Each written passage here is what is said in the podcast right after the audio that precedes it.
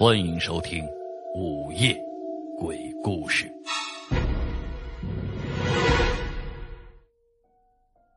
九最近升职了，公司里他是工作最勤奋认真的，每天早早的就到了公司，晚上是最晚一个离开的。而这一切，老板也是看在眼里，给九儿升了职，也加了薪。在得知九儿住的离公司比较远之后，还帮着九儿在公司附近找了一套公寓。这公寓是老板一个朋友的，价格很便宜。九儿看着那高大帅气的老板对自己另眼相看，心里是美滋滋的。九儿长得算是很出众的了，又精明能干，又有哪个老板不喜欢呢？其实他自己心里也有自己的盘算。为了能有更好的发展，她抛弃了自己相处了好几年的男朋友，就是想自己的起点更高一些。她这么努力的工作，就是希望能够进入那所谓的上流社会，能找到一个条件更好的男人。现在她觉得她正朝着自己向往的方向前进着。九儿住进这个公寓已经五六天了，公寓的环境很好。一个一室一厅的房子，里面装修都是新的。进门一个小厅，放着沙发、电视，阳台上边放着洗衣机，里面是卧室，一张大大的双人床，还有靠墙打了整体的衣柜。这是九儿最喜欢的地方，终于她那些衣服有地方可以挂起来了。总之，这个房子的环境、装修那都是相当的好，设施很齐。只是最近这两天，每到半夜，总是隐隐约约的听到那个衣柜里有声音，像是什么东西在挠衣柜的门。他起来看过几次，里面什么也没有。他以为是老鼠，就放了老鼠贴在里面，可是也无济于事。那声音还在持续的响着。九儿的工作强度太大了，虽然能听到那个动静，可是每天回来他都太累了。也是实在是不愿意管他，就随他去了。最近的天气实在是太冷了，九儿想着自己可能是感冒了，因为最近明明多穿了好几件衣服，但是还感觉到冷。即使在办公室里，屋里开着暖气，同事们都穿着半袖，九儿也要捂上厚厚的大衣。他总觉得浑身都阴冷阴冷的。这一天晚上，九儿从公司里出来。刚刚八点多钟，他拒绝了老板的邀请，自己回了家。出了公司的大门，他伸手拦了一辆出租车，坐在了后排的座位上。其实新租住的公寓走路也就是十分钟的事情，可是这天气太冷了，九儿也太累了，实在是不想走回去。此时的马路上，除了偶尔经过的几辆私家车，就没有什么车经过了。只剩下那橘黄色的路灯，在照亮着这条马路。司机问了一声去哪里，九儿说了一个位置，司机答应了一声就出发了。坐在后排的九儿无聊就玩起了手机，猛然间他觉得有人在盯着自己，他抬起头，却发现是那司机正通过后视镜，时不时的盯着自己看。他下意识的摸了摸自己的脸。哪里有什么问题吗？可是好像并没有摸到什么异样。接着他就想起了网上看到的各种新闻，什么变态司机抢劫杀人，什么抛尸荒野。正当他想着这些的时候，扭头看向窗外，却发现这不是去自己公寓的路。这一下可吓坏了九儿，于是九儿就假装打起了电话，跟电话那头说自己在出租车上。还扫了一眼车上运营证上的车牌号码，告诉了对方，让对方看着点自己的这辆车，看到了自己就下车。假装挂掉了电话，九儿偷偷的扫了一眼司机，发现那司机还在时不时的看向自己这里，这也就算了，可是那司机的表情看起来似乎是带着一些惊恐。此时的外面，车子已经离开了主城区，好像已经到达了郊外，车子停了下来，司机一句话也不说，就这么停着。大概过了半分多钟，九儿刚想要下车逃跑，司机却说了一句：“别动，送你回去。”于是又开车回到了城区。就在九儿考虑着是不是自己刚才那个假装打电话的举动吓唬住司机的时候，车子也就快开到了九儿住的那个公寓。九儿此时心里害怕极了，车一停下，他下车付钱，就准备转身走人。这个时候却被那司机给叫住了：“哎，姑娘，钱我不收你的了。呃，我给你个建议吧，我不是坏人。”刚才你假装打电话，我知道，呃，你也发现了我时不时的通过后视镜看你了吧？因为，我好几次通过后视镜看你的时候，发现你竟然没有脑袋。第一次的时候，我也吓出了一身冷汗，我才把车开到荒野，那是想请鬼下车。后来看你又正常了，我才把车开了回来。姑娘，我估计你十有八九。是撞上不干净的东西了。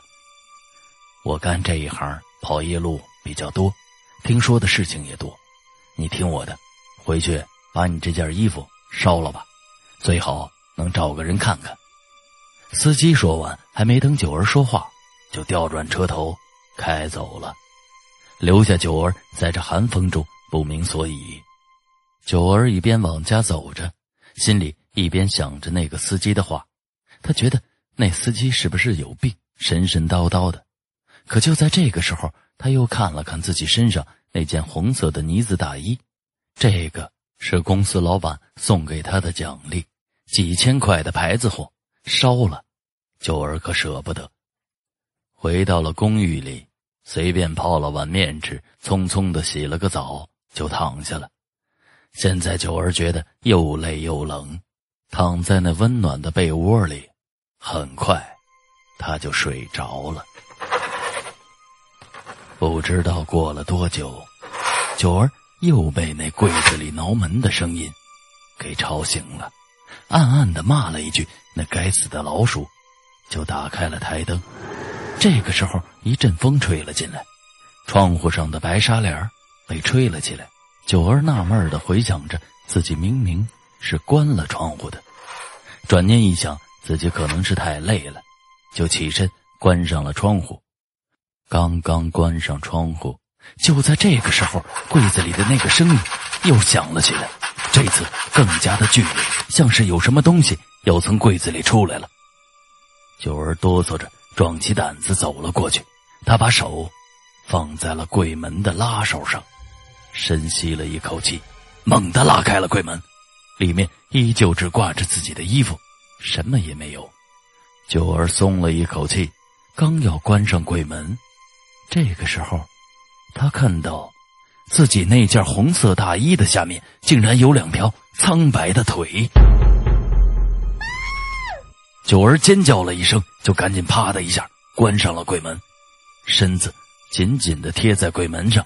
而就在此时，屋子里的灯灭了，他一个人在黑暗中。惊恐不已，然而在黑暗中，他却听到，那是一个人有规律走路的声音，而柜子里也传来了敲击的声音，然后那个衣柜就剧烈的摇晃起来。要知道，那是个整体衣柜，是被钉在墙上的，而此时那个衣柜就像是要带着墙。倒下来一样。忽然间，他只感觉背后一阵大力推了过来，他整个人就被推倒在了地上，而鬼门打开了。九儿躺在地上，拼命的想挣扎，却发现自己动不了，也发不出声音来。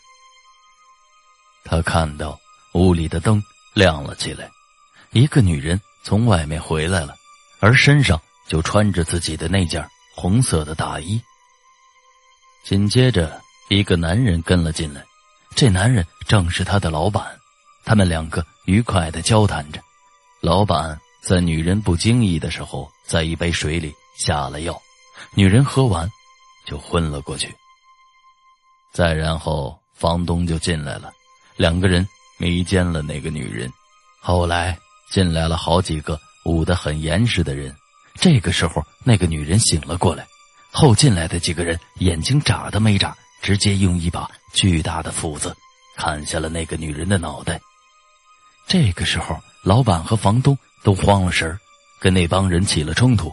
最终，无奈之下，老板他们妥协了。那帮人弄走了尸体，给了老板和房东很多钱，而老板和房东就开始收拾起这房间里的血迹。又重新买了涂料，粉刷了房间。接着，九儿就看到那个女人被送到了一个很亮的屋子里，从她身体里取出了一个又一个的器官，而尸体就被拉了出去，放在了一个冷冻盒里，而那个盒子上用鲜红的字写着十四号。九儿清晰的看到，这个地方是这座城市很有名的一家医院。再接着。四周就恢复了一片黑暗。他听到了一个女人哭泣的声音。慢慢的，那个声音越来越远，越来越小。九儿发现此时自己能动了。他挣扎着要起来的时候，手摸到了地上有一道深深的痕迹。这是那个斧子砍下来的时候留下的。第二天，九儿报了警。带着警察来到了那间医院的太平间十四号柜子前，拉开了柜子，柜子里却不是那个女人。不过眼前的这具尸体也确实是最近这个城市里报案失踪的人口。警察找到了房东和老板，经过调查，他们两个人长期跟一个贩卖人体器官的团伙有来往。他们只知道取出器官之后人。会被送到殡仪馆火化，其他的就什么也不知道了。老板和房东被抓了，至于那个贩卖人体器官的团伙，仿佛是收到了风声，包括医院和殡仪馆里都有好几个人同时失踪，人间蒸发了。警方在继续的抓捕当中，这个以后有机会咱们再讲。而此时九儿已经回到了老家。找到了她之前的男朋友，她觉得人没有什么高低贵贱，上流的人未必就高尚，而靠自己双手勤奋努力的人，其实才最充实。让她没想到的是，仅仅半年的时间，她男朋友已经结婚了，两人过得很幸福。而让她没有想到的是，因为这个女人，九儿就真的差点丢了命。这个故事。以后咱们再讲。好了，这就是今天为您讲述的《鬼柜子》。